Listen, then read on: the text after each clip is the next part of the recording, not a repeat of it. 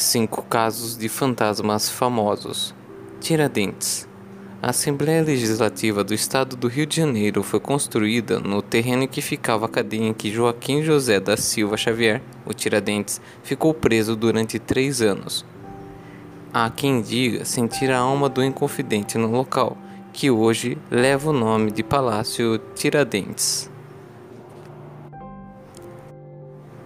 Azevedo e Bilac Dizem que o Teatro Municipal do Rio de Janeiro abriga fantasmas famosos como o jornalista Arthur Azevedo, e ele faria o discurso de inauguração do prédio em 1909, mas morreu um ano antes. O poeta Olavo Bilac, que discursou no lugar do amigo, é outro suposto fantasma do local. Dona Maria, a louca.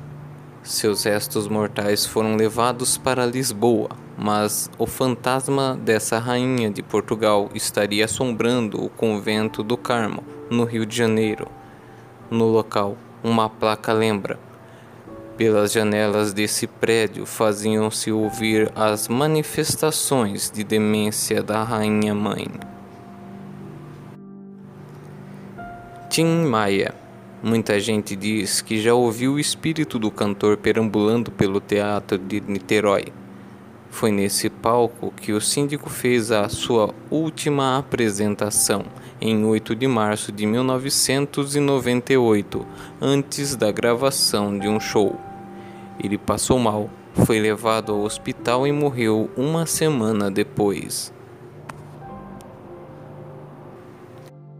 Lampião o Museu da Resistência em Mossoró foi criado para lembrar a resistência da cidade contra a invasão do bando de Lampião, em 1927.